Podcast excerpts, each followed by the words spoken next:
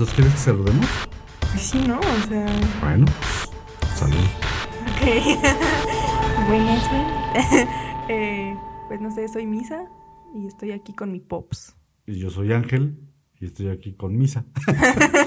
este, el caso es que somos dos generaciones diferentes. Con visiones del mundo diferentes y lo que queremos es platicar entre nosotros y que esta plática a ustedes pues los divierta y si les deja algo, chido y si no, pues diviértanse. Igual, ¿no? Sí. sí, realmente no, no hay propósito en sí, nada más dijimos, hey. Bueno, el otro día estábamos platicando de los superhéroes. Así es. Los superhéroes, pues ni siquiera son de mi generación, No, son de son de, mucho antes. Sí, O sea- como de mi abuelo. Pues como de tus abuelos, sí. Sí. Y el primer superhéroe fue Superman. Claro. El, bueno, el primer superhéroe en un cómic. Sí, sí. O sea, y aparte es el más conocido. Obviamente, por Porque obvias razones.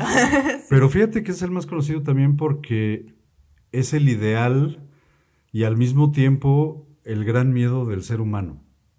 Ajá. O sea, un cuate invencible, inmortal, que na- nada lo lastima, vuela, es súper fuerte, súper galán, Sí, sí. súper buena gente, súper bonito, con un traje muy cool, ¿no? O sea, súper todo, Sí, sí.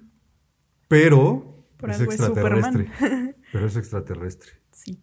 Y entonces es lo desconocido, es de verdad, no Es- estamos solos. Es lo que conoces, te gustaría llegar a ser, pero escondido en no es lo que conoces realmente.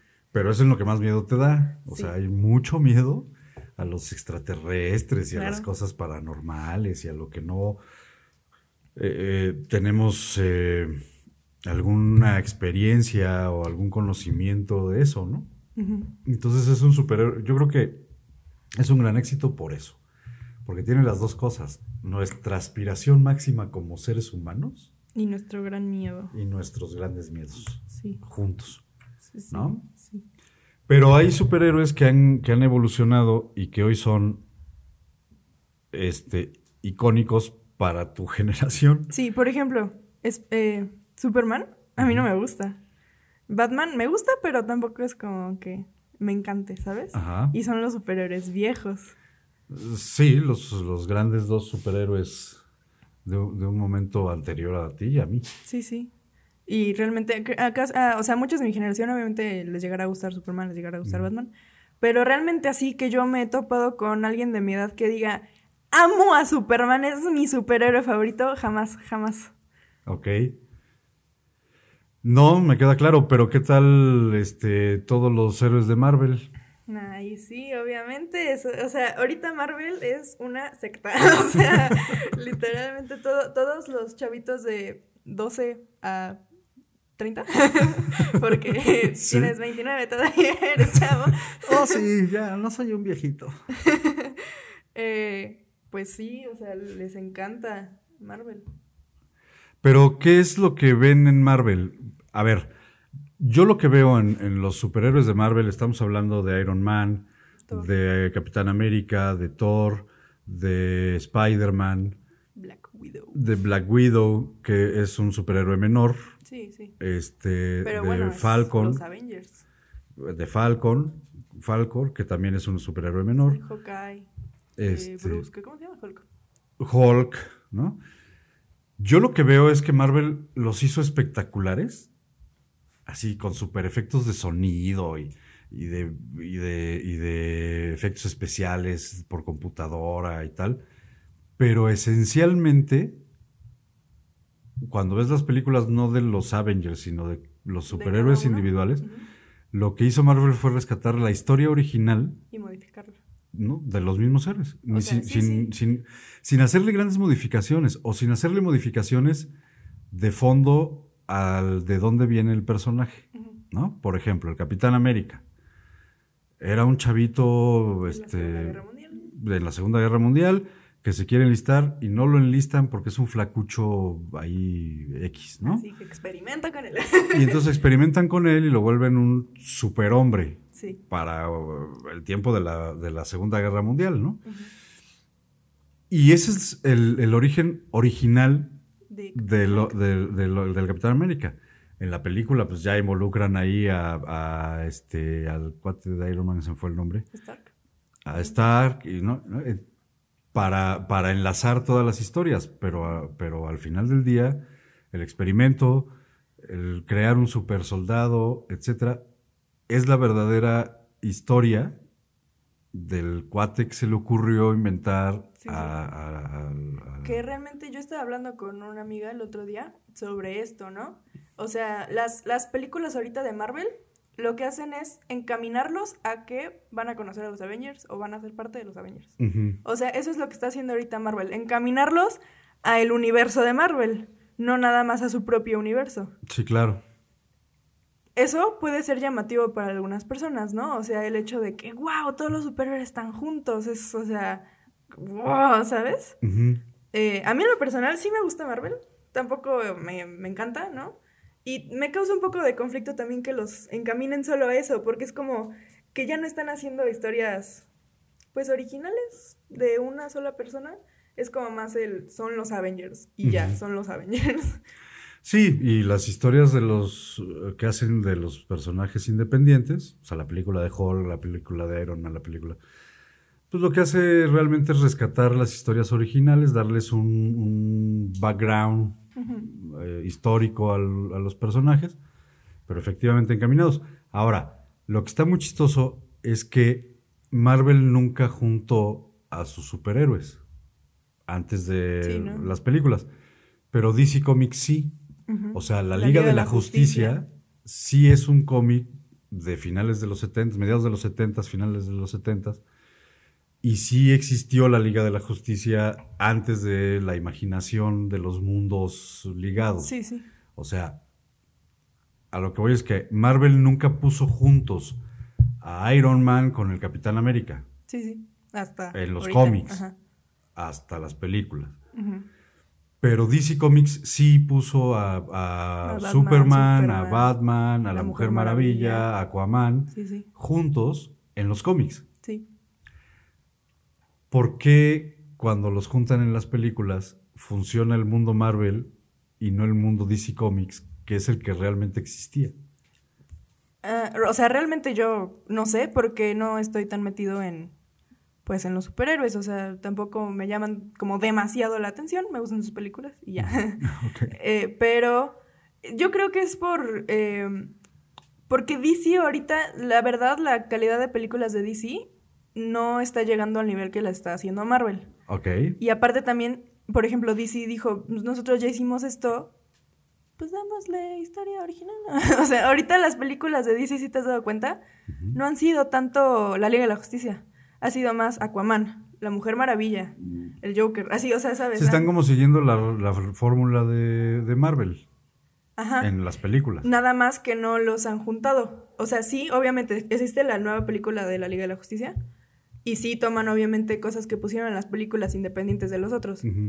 Pero ya ahorita si ves Aquaman, no te van a hablar jamás de Batman. O sea, en ningún momento de Aquaman te hablan sobre Batman. No. En ningún momento hablan de la Mujer Maravilla. Te están hablando de Aquaman y de que Atlantis está valiendo, ¿sabes? Y de Sí. tiene que salvar Atlantis. Pues fíjate que yo, yo creo que la Liga de la Justicia no funcionó porque en el cómic originalmente, en el cómic, la Liga de la Justicia original en el- del cómic, no la crea Batman, la crea Superman. Sí, Y en la película la crea Batman. sí. Que bueno, de hecho sí, de hecho la, la última película de DC que hicieron juntos fue Batman vs. Superman. No, después, después es la Liga de la Justicia, después de que revive, es cuando, porque en Batman vs. Ah, Superman claro, matan a Superman. Sí, sí, ajá, sí, y en claro. la Liga de la Justicia lo reviven. Claro, claro. Pero- Que de hecho ya agregaron a Flash a la Liga de la Justicia. Sí, y, apar- y aparte lo reviven pa- eh, para amarrar la Liga de la Justicia. O sea, sin Superman no funcionaría. Es el líder natural. Pero es el líder natural porque originalmente es quien hace la Liga de la Justicia. Sí. Sí. No, no la hace Batman. No, que además los superhéroes de DC Comics son superhéroes, pero Batman es un antihéroe, ¿no? O sea, sí mata gente. Batman sí llega a matar Pues gente. es un héroe oscuro. O sea, cuando Batman sale a la luz en los cómics, era una época muy oscura de Estados Unidos. Este. En, el que, en, la que Bat- en la que Superman y la Mujer Maravilla y tal Desaparecen. Pues no desaparecen, pero los convierten en así como ideales, ¿no? Y entonces Ah, resulta que. Superman este, tiene su casa con su super perro, su super niño, su super coche, su super, pues va a trabajar de trajecito y llega a hacer la comida, ¿no? Y, es- y Y la, Mujer Mujer Maravilla, es de- una ama de casa. Pero horrible, a la Mujer Maravilla la trataron espantoso, espantoso, o sea, de ser la superheroína, el modelo de mujer independiente, fuerte, libre, eh, Que la realmente. convierten en, en- la, en la folletín de las mujeres de esos de los 50 de, de ay, lo mejor que te puede pasar es tener un horno de microondas. ¿no? Tener un esposo que te Tener un esposo que te mantenga. hacerle caso a tu esposo es lo mejor que puedes hacer. Que realmente se me hace raro eh, que hayan hecho eso, porque La Mujer Maravilla está escrito por hombres, no está escrito por una mujer. Pero ahí Y, y aún, o sea, sí, sí entiendo, obviamente, justo por eso, porque son escritos por hombres, la hicieron después una ama de casa. no, fue- eh, eh, no, no necesariamente fue así, sino más bien la época histórica de Estados Unidos Era así. era el regreso. era- esto pasó al final de la Segunda Guerra Mundial. Y al- no, es cierto, eh, cuando la convierten en ama de casa, este, eh, está entre Corea, el Vietnam, la Segunda Guerra Mundial. El caso es que, para variar y no perder la costumbre, era una guerra de Estados Unidos, los hombres se fueron, las mujeres tomaron el control en fábricas y demás, o sea, fueron la mano de obra, pero cuando regresan los hombres, pues vuelves a ser ama de casa. Claro. Entonces, pues hubo mujeres que dijeron, ¿y por qué? Pero, ¿No? ajá, es que y pudieron, entonces pudieron aprovechar. a la heroína de las mujeres por de casa. instancias de gobierno en una ama de casa para que entonces las amas de casa se regresen a sus casas porque el trabajo es de los hombres, Claro. Ajá. ¿no? Que ya regresaron de la guerra. Sí, que, o sea, sí, pero a lo que voy es eso, ¿no? O sea, aparte de que fue algo de gobierno, de, es que, o sea, las mujeres no tienen derecho a trabajar, eh, también, o sea, yo siento que también fue algo como de, pudieron haberlo hecho de, pues sigamos, ¿no? Con el movimiento, ¿no? Las mujeres también pueden ser héroes. Ah, y mejor sigamos el gobierno porque pues así también nos enseñaron a nosotros, ¿sabes? Pues lo que pasa es que nuestros compatriotas gringos son doble moral y son... En fin, todo lo que ustedes ya saben. Este... Si nos ve un gringo, ¿vale? Sí, se rompen las vestiduras por todo, pero son los que asesinan, los que se drogan, los que, ¿no? O Claro. sea, este, y eso fue lo que pasó. O sea, somos muy eh, eh, primermundistas y somos, este, Somos los policías país. del mundo y son, pero las mujeres a su casa, ¿no? Entonces, yo no creo que DC Comics haya decidido hacer de la Mujer Maravilla una ama de casa Porque sí. porque sí, Sí, no, por la época y por los ¿No? pensamientos que había. y No, y así. porque seguramente recibieron un telefonazo de o la ama de casa o se acaba tu empresa. Claro, sí, ¿no? sí. O sea, y, de, y de hecho la, a la Mujer Maravilla la revive y la retoma y la, y la vuelve a poner como superheroína una editora mujer, Sí. una activista femen- fe- del feminismo ya en los setentas. Pero me, me estábamos platicando del... hay un personaje que a mí me sigue llamando la atención que de todos, o de la gran mayoría de la gente de tu generación, a pesar de que el, el Iron Man es acá súper espectacular y carga bombas y hace no sé qué, y que eh, Thor es un dios súper poderoso y tal, el personaje que, en el que todas quieren y al que todos aman y con el que todos se identifican, que no nada más lo hace su generación, sino también lo hizo la mía en, en su momento, es el hombre araña. Sí, Spider-Man. Eh, es que, bueno, yo ya te lo había dicho, ¿no? Que también, eh, bueno, o, o sea, por ejemplo, voy a dar un ejemplo que yo sé de alguien en internet. Wow, se me cayó el micrófono. Este, que es, es un youtuber que se llama Pito. Que por ejemplo, ese, ese bro eh, tenía un problema de asma muy fuerte, vivía en la Ciudad de México y se tuvo que ir a un pueblito con sus abuelos donde no había absolutamente nadie. Si oyen ruidos porque se volvieron locos los perros y se están persiguiendo. Sí, no, eh, esto será tal vez un problema constante porque nuestros perros están loquísimos.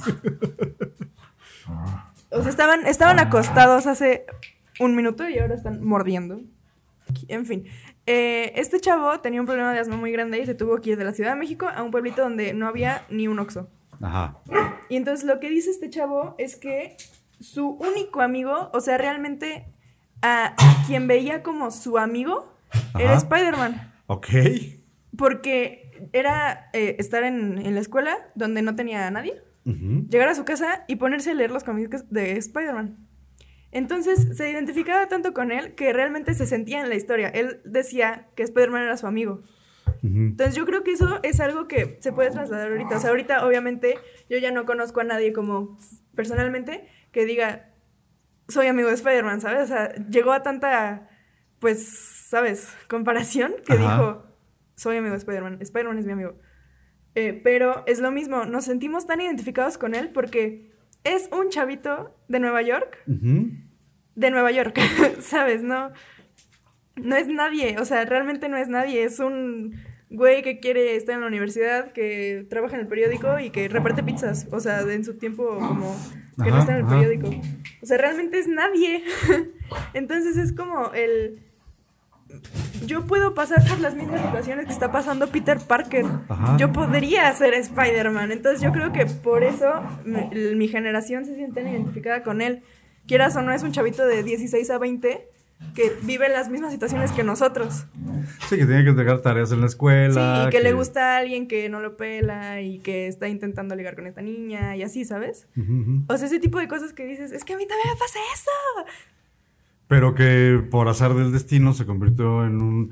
que ni siquiera un superhéroe. O sea, No, él, él no quería ser Spider-Man al principio, o sea, sí, pero para, de, para lucha, o sea, para su propio beneficio, como él quiero ganar dinero, claro. vamos a usar esto. Si me dieron este poder, usémoslo. claro, o sea, no, no lo está viendo como de puedo salvar al mundo, o sea, lo está viendo como puedo ganar dinero de esto. Y ahí entra el gran aprendizaje de Spider-Man, que es la frase del tío Ben. Un poder lleva, conlleva una gran Un responsabilidad. gran poder conlleva una gran responsabilidad.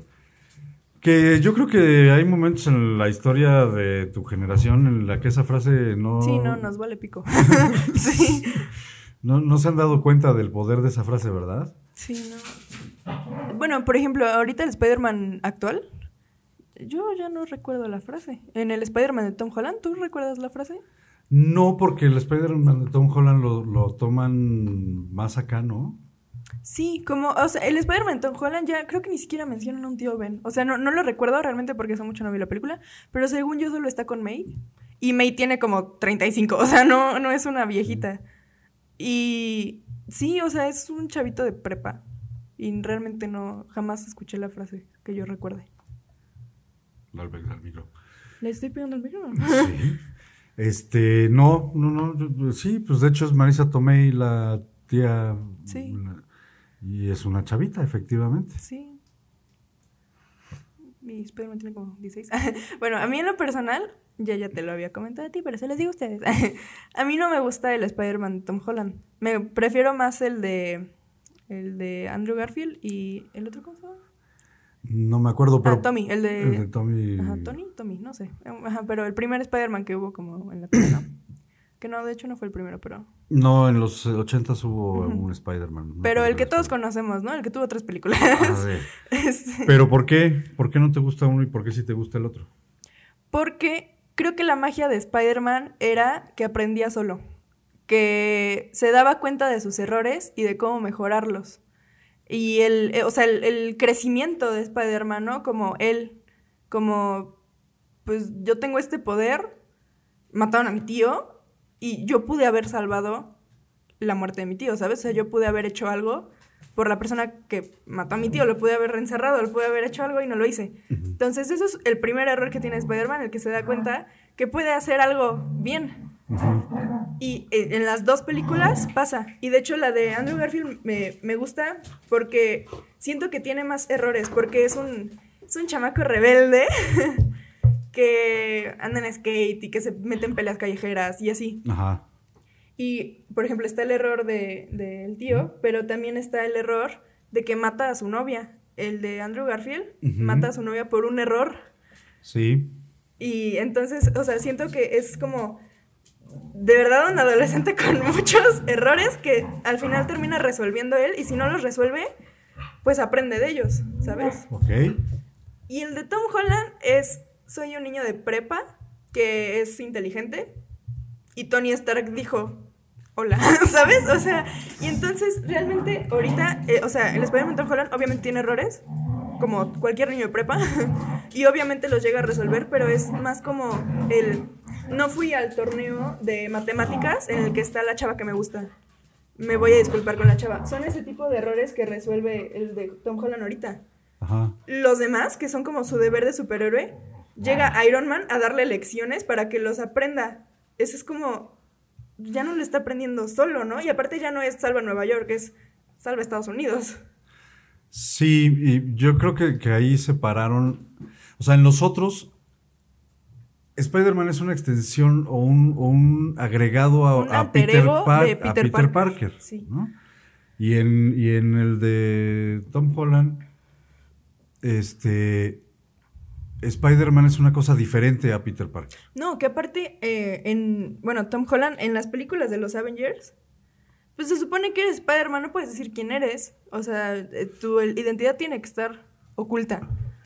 Pero en las de últimas, literalmente con eh, Doctor Strange, se presenta como Peter Parker. O sea, en el traje de Spider-Man dice, soy Peter Parker. Ajá. O sea, así me llamo, ¿no? Y después también le revela a Ned, que es el mejor amigo, y después le revela a Mary Jane, y después ya lo sabe todo el mundo, porque confió en alguien en quien no tuvo haberle confiado su identidad. Entonces realmente es como...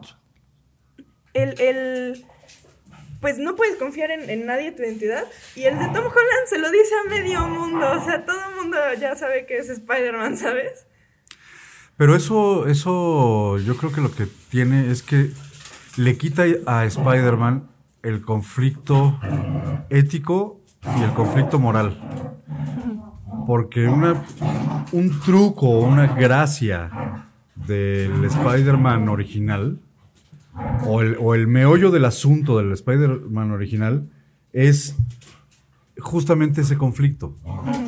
O sea, no les puedo decir que soy o qué hago cuando digo ahorita vengo, ¿Por qué Es- me tardo una hora y de repente vuelvo madreado? O sea, pero, pero porque los pongo en peligro, porque, ustedes, claro. porque si, le- si, si ustedes saben quién soy, entonces mucha gente lo va a saber y entonces corren riesgos, pongo en riesgo a la gente. Sí, que de hecho en la, en la del. eh, Güey, no me acuerdo cómo se llama, Tommy. Ajá. Este.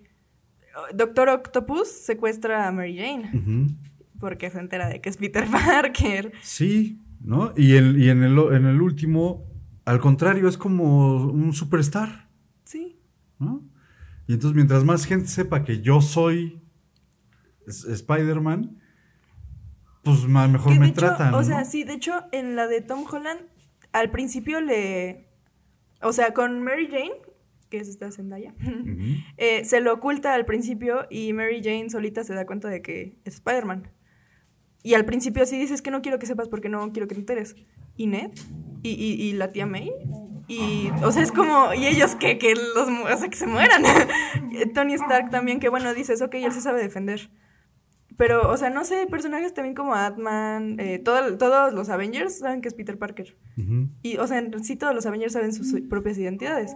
Pero, por ejemplo, Doctor Strange, que lo estabas conociendo, te estaba amenazando y dices, soy Spider-Man. O con Ant-Man, que literalmente estaba poniendo una pistola en la cabeza, te quitas el- la, la máscara para decir somos de la Tierra. O sea, estás Sí, re- sí, sí. revel- revelando lo que no deberías revelar.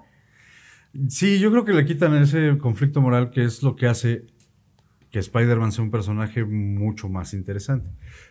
Pero, para terminar, porque ya nos colgamos de nuevo, ¿por qué o qué enseñanza o por qué Spider-Man para tu generación, para tus compañeros, para la gente más o menos de tu edad, es mm, el de la gama de héroes El mejor. el- o, el, o el que más siguen, pues. Porque cualquiera puede ser Spider-Man. Así, o sea, nada más por eso. Porque tu mejor amigo con mil problemas puede ser Spider-Man. Porque tú que no, o sea, con mil problemas que llegas a tu casa y te quieres morir, puede ser Spider-Man. O sea, por eso.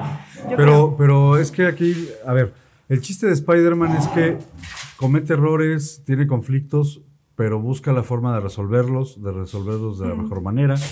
Realmente lo que lo hace un héroe es resolver esos problemas, no el tener poderes. Sí, ¿no? O sea, es el, ajá, el aprender de sus errores. ¿No? Entonces, Entonces, esa es la enseñanza de Spider-Man, ¿no? Que aprendas de tus errores. pero a ver, aquí la pregunta es,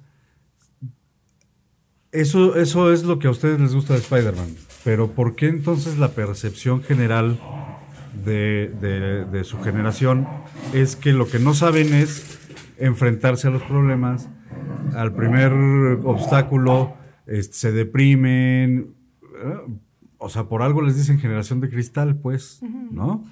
No estoy generalizando, no todos eh, están en el mismo tenor, pero sí eh, una generalidad, ¿no? Eso, pues, no me checa con Spider-Man. Sí, ajá. Es que no sé, también, también tiene que ver obviamente con el ambiente en el que crecimos muchos, ¿no? Eh, pues así de siempre nos hacían todo, entonces cuando te- a ti te toca enfrentarlo tú solo, no sabes cómo hacerlo, porque siempre tuviste a alguien que te lo hizo por ti. Que realmente creo que es algo que pasa también ahorita con el Spider-Man de Tom Holland, si te das cuenta, pues es Tony Stark quien le resuelve sus pedos mentales. Y, eh, eh, y con los demás Spider-Man, o sea, sí es aprender tú mismo, pero siento que no se mm, dan cuenta tanto de eso, sino más de lo que te digo, que, cualquiera puede hacerlo. No se dan tanta cuenta de que puedes resolver tus problemas tú solo, amigo. Uh, ¿Sabes? Porque están buscando a que alguien más lo resuelva por ellos. Entonces nada más es como el, ay, es alguien de mi edad, tiene problemas como yo, yo también puedo ser Spider-Man. Pero no se dan, ya no notan el propósito, ¿no? De Spider-Man. Ok. Sí, estoy. Sí, sí, sí, sí, pero sigo encontrando el conflicto, o sea, eh, entonces el, el yo, el, el yo podría ser Spider-Man más bien es el anhelo de tener superpoderes. Mm, No, yo creo que es más el, ajá, el, es que yo creo que ahorita nos queremos creer algo que no somos, realmente. ¿Ok? Entonces, yo quiero llegar a ser alguien como Peter Parker, que puede crecer él solo, ¿sabes? O sea, puede evolucionar. Yo quiero llegar a ser así, pero tampoco voy a hacer algo por llegar a ser así, ¿sabes? Ok. Es que ahí entonces hay una contradicción muy fuerte. Sí, pero yo creo que es por eso, por, o sea, por nosotros nos da miedo evolucionar. O sea, eso es lo que nos da miedo. Nos da miedo resolver nuestras cosas, nos da miedo no tener a alguien que nos pueda ayudar a hacer las cosas. Yo creo que es eso, ¿sabes? O sea, sí queremos llegar a ser así, pero ayúdame, ¿no? O sea, es que no sé cómo. Sí, o sea, tengo que cruzar la puerta, pero ábremela. Ajá, exacto. Y entonces, ¿qué tendríamos que hacer nosotros como papás, como generación mayor? Es que, por ejemplo, eso, no sé. Porque ah, a muchos de mis amigos que les enseñaron pues, a madrazos son igual que yo, ¿sabes? O sea, estamos igual de, de depresivos los dos, ¿no? Y muchos amigos que también crecieron con todas las libertades del mundo, pues también como que igual están igual que los otros. Entonces, o sea, realmente no sé bien como cuál sería la, el, los papás enséñenle así a sus hijos, ¿sabes? Yo creo, es que no sé si es algo más como de nosotros, que nosotros tenemos que aprenderlo. Primero tenemos que reconocerlo para aprenderlo. Eso podrían hacer los papás, ¿no? O sea, ayudarnos a reconocerlo. Yo siento que sí soy alguien independiente, ¿no? De repente tengo mis topes de no sé hacer las cosas. Pero, por ejemplo, si me voy a vivir solo, me puedo cocinar, ¿no? Este. Y no sé, es, es que primero tienes que dar cuenta para ya resolverlo, nada más que no sé cómo te darías cuenta, ¿no? ¿Qué tendrían que ser ustedes para que nosotros nos demos cuenta? He ahí el dilema. Yo creo que lo que tendríamos que hacer es dejarlos hacer las cosas. Sí, pero también yo creo, ajá, a dejarnos hacer las cosas, pero ah, sin nosotros decir me haces, ¿sabes? No, más bien, oye, ¿me haces? Pues no, háztelo tú. Por Como eso, decía ajá. mi papá, tu abuelo. Sí, sí, o sea, eso, el, el, háztelo tú, algún día te lo haré yo, ¿sí? Pero entonces tú también, tú también apóyame, ¿no? O sea, tú también hazlo. Sí, como decía tu abuelo. Tienes dos manitas y no se te van a caer, Sí, ¿no? sí, sí, Entonces, pues, ¿quieres cenar? Pues párate y hazte de cenar, sí, sí. ¿no? Y, y eso yo creo que no lo hacemos, mi generación, porque nos enseñaron en algún momento de la historia o en, o en nuestro afán de, de ser diferentes o de educar diferente a nuestros hijos de como nos educaron a nosotros, no lo hacemos porque qué mal papá soy, porque le dije que no a mi hijo. Sí, porque ahorita ya está más, pues más mal, ¿no? Que regañes a alguien.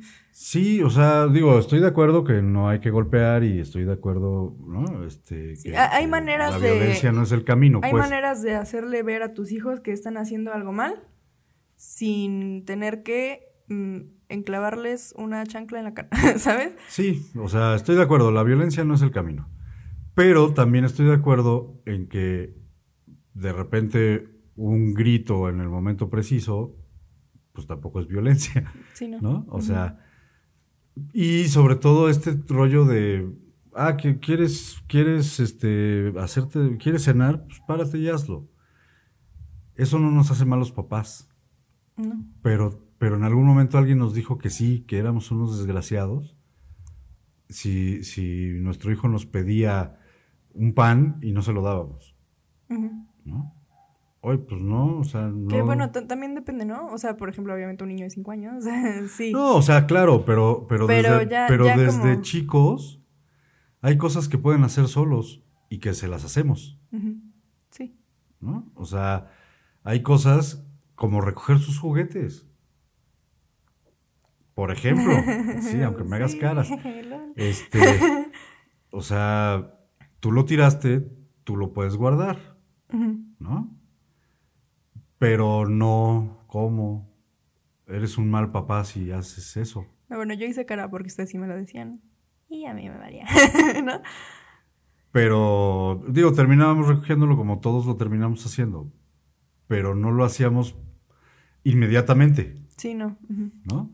Y no estamos poniéndonos como ejemplo de nada, aclaro. Sí, no, no. Ustedes educan a sus hijos como ustedes quieran, nada más, no los Pero sí creo que ahora que se habla tanto de los límites y bla, lo- eso también son límites. O sea, hay que, hay, hay que barrer, pues aunque sea tu cuarto, pero lo barres tú. ¿no? Hay que recoger, pues, tus Sí, cosas que es, por es lo como, menos. ¿no? como tú, o sea, cuando hacemos que hacer, no me pides que barra toda la sala, ¿no? O sea, me pides haz tu cuarto, que quede bonito, que quede recogido y ya. si me quieres ayudar en algo más, ayúdame, pero haz lo tuyo. Sí, o sea, por lo menos sus cosas, pues son bronca de ustedes, son sus cosas. Hay papás que no asumimos eso y entonces nosotros ordenamos, nosotros, pues claro, o sea, nuestros hijos están en el internet todo el día y viendo a Spider-Man todo el día, sin aprender nada de Spider-Man, porque a Spider-Man ap- aprendió a hacer las cosas porque no había quien se las hiciera. ¿no? O sea, vivía con dos tíos mayores que pues sí le ayudaban y sí le daban de comer, Pero, pero... como podían, eran adultos ya grandes. Pero, mijito, ¿quieres ir a la escuela? Pues agarra tu camioncito y vete a la escuela, ¿no? Claro, o sea, claro. ¿Quieres eh, meterte a un periódico? Gana dinero primero, ¿sabes? O sea, sí, ¿no? Entonces, bueno, ya se nos fue el tiempo, de nuevo, ya nos colgamos gacho, pero los esperamos en otro, sí. ¿no? Adiós, misa. Adiós, Pops.